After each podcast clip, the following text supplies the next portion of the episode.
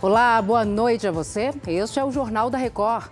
Justiça decide que a apreensão de cartão e CNH de devedor deve ser exceção. Trump discursa e diz que o único crime que cometeu foi tentar proteger os Estados Unidos. O Jornal da Record já está no ar. Oferecimento: Bradesco. Renegocie suas dívidas com condições especiais.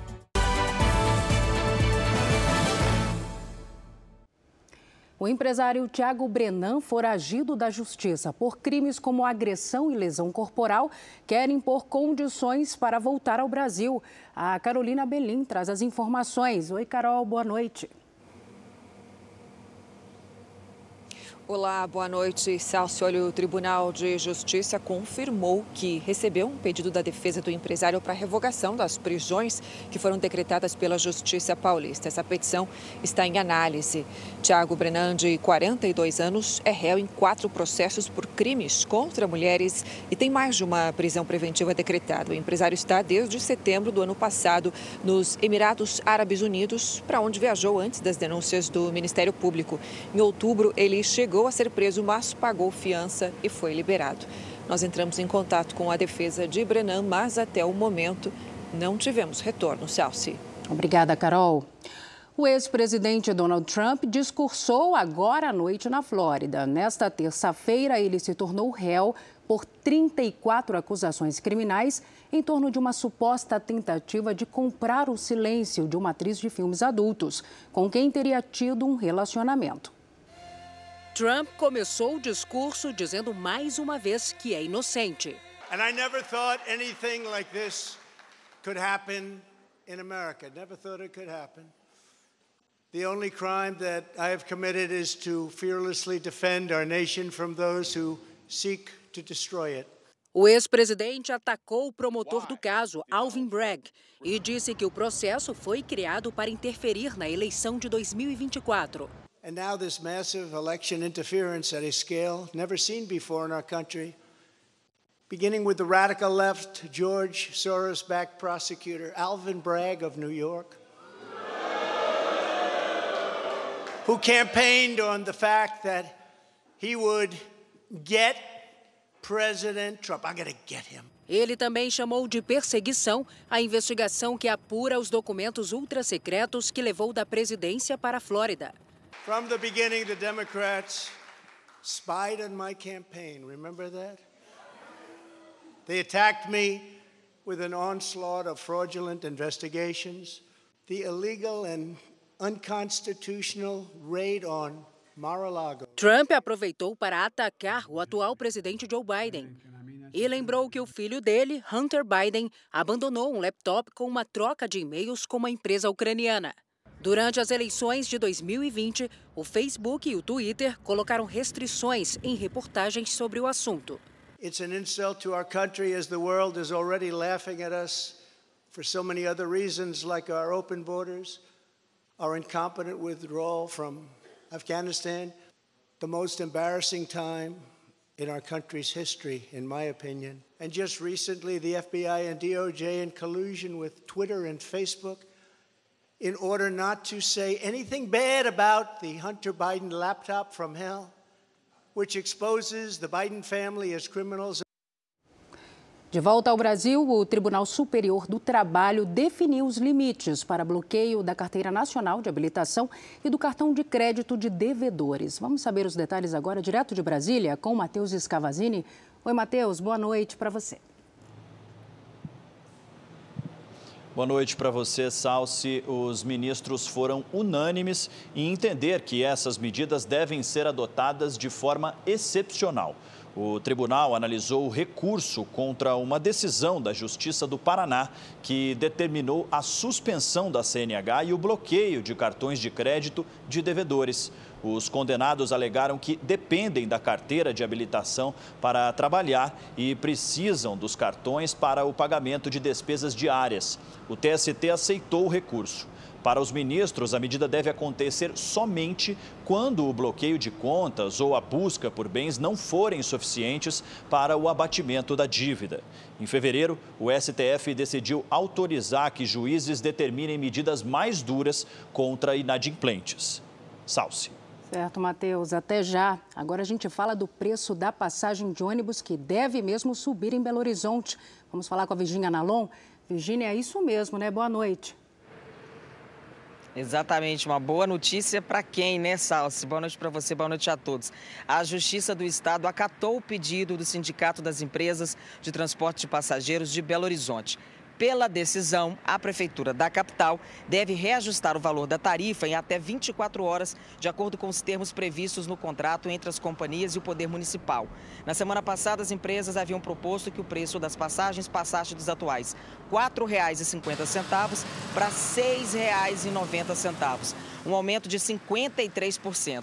Segundo as empresas, não há aumento na passagem desde 2018, apesar do contrato de concessão prever reajustes anuais.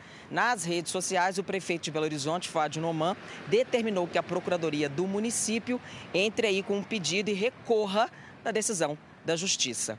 Salce. Obrigada pelos detalhes, Virgínia. E olha, a Fundação Oswaldo Cruz apontou um aumento no número de internações de crianças e adultos por síndrome respiratória e por Covid-19. Agora o Leonardo Ack traz as informações para a gente. Oi, Léo. Oi, Celso, boa noite para você, boa noite a todos. Olha, de acordo com o último boletim da Fiocruz, 15 estados apresentam aumento expressivo de internações de crianças por síndrome respiratória aguda. Entre os casos positivos, quase a metade é por Covid e mais de 33% é por conta do vírus sincicial respiratório, que afeta principalmente as crianças. Já entre os adultos, o crescimento de internações por Covid preocupa. Hoje, 40 pessoas estão internadas com Covid no estado do Rio, sendo 19 na UTI. E de acordo com a Fiocruz, o maior risco de casos graves da doença é para aqueles que estão em atraso com o calendário de vacinação ou que sequer tomaram a primeira dose da vacina. Salce. Obrigada, Léo. Boa noite para você. A ministra do Planejamento afirmou que a reforma tributária é mais importante do que as novas regras fiscais apresentadas pelo governo na semana passada.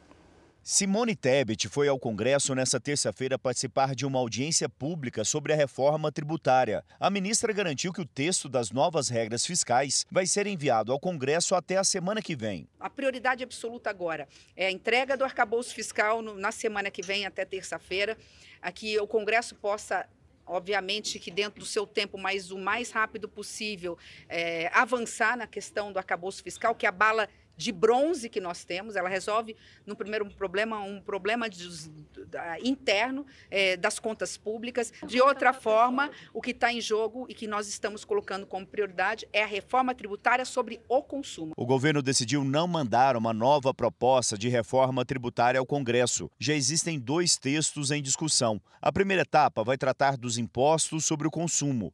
A ideia é unificar cinco tributos em um só. Já as mudanças nas regras do imposto de renda e a desoneração da folha de pagamento para estimular a criação de empregos ficariam por uma segunda etapa. Nós estamos em abril e a reforma tributária pouco andou no Congresso durante o governo do presidente Lula. O relator da proposta na Câmara, deputado Agnaldo Ribeiro, tem expectativa de apresentar o texto até o fim de maio.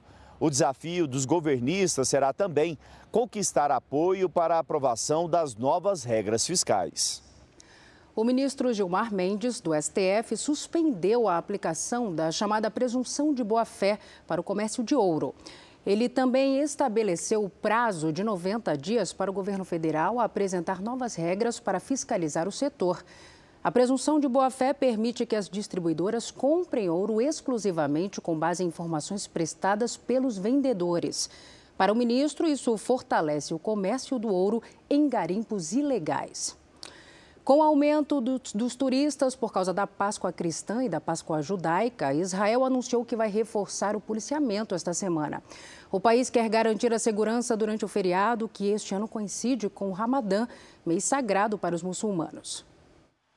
A operação começa na quarta-feira, véspera da Páscoa judaica, e a previsão é que continue pelo menos até sábado. De acordo com as forças de segurança israelenses, os acessos para Jerusalém serão fechados para palestinos da Cisjordânia e da faixa de Gaza. Na sexta-feira, alguns bloqueios serão aliviados para orações na esplanada das mesquitas, um dos locais mais sagrados para o islamismo.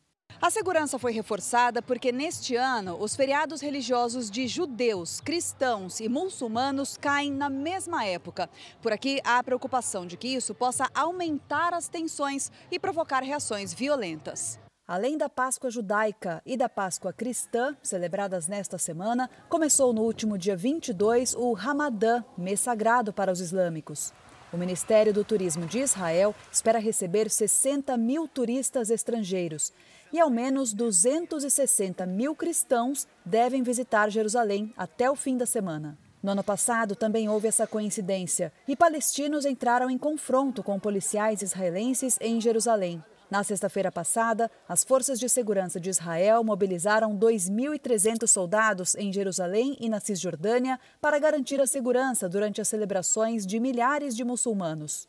O ministro da Defesa de Israel, Yoav Galan, visitou um posto militar na Cisjordânia nesta segunda-feira e alertou para ameaças vindas do Irã, da Síria e do grupo armado libanês Hezbollah. O ex-presidente Jair Bolsonaro deve ser ouvido pela Polícia Federal nesta quarta-feira no inquérito que investiga o caso das joias recebidas da Arábia Saudita. O Matheus Escavazini está de volta com os detalhes para a gente. Matheus. Salsi, além de Bolsonaro, outros nove depoimentos devem ocorrer no mesmo horário. Entre eles, os do ex-ajudante de ordens da presidência, coronel Mauro Cid, e do ex-chefe da Receita Federal, Júlio César Gomes. Os depoimentos serão presenciais e estão marcados para as duas e meia da tarde na sede da Polícia Federal aqui em Brasília. A PF investiga a entrada do Brasil de joias recebidas do governo da Arábia Saudita. Dois pacotes avaliados em um milhão de reais foram devolvidos pela defesa do ex-presidente. O terceiro, avaliado em 16 milhões de reais, está apreendido na Receita Federal do aeroporto de Guarulhos. Bolsonaro nega qualquer irregularidade. Este foi o Jornal da Record. Outras informações na primeira edição do JR 24 horas, às 7 da manhã. Você fica agora com Fala que eu te escuto. Boa noite para você. Cuide-se. Tchau.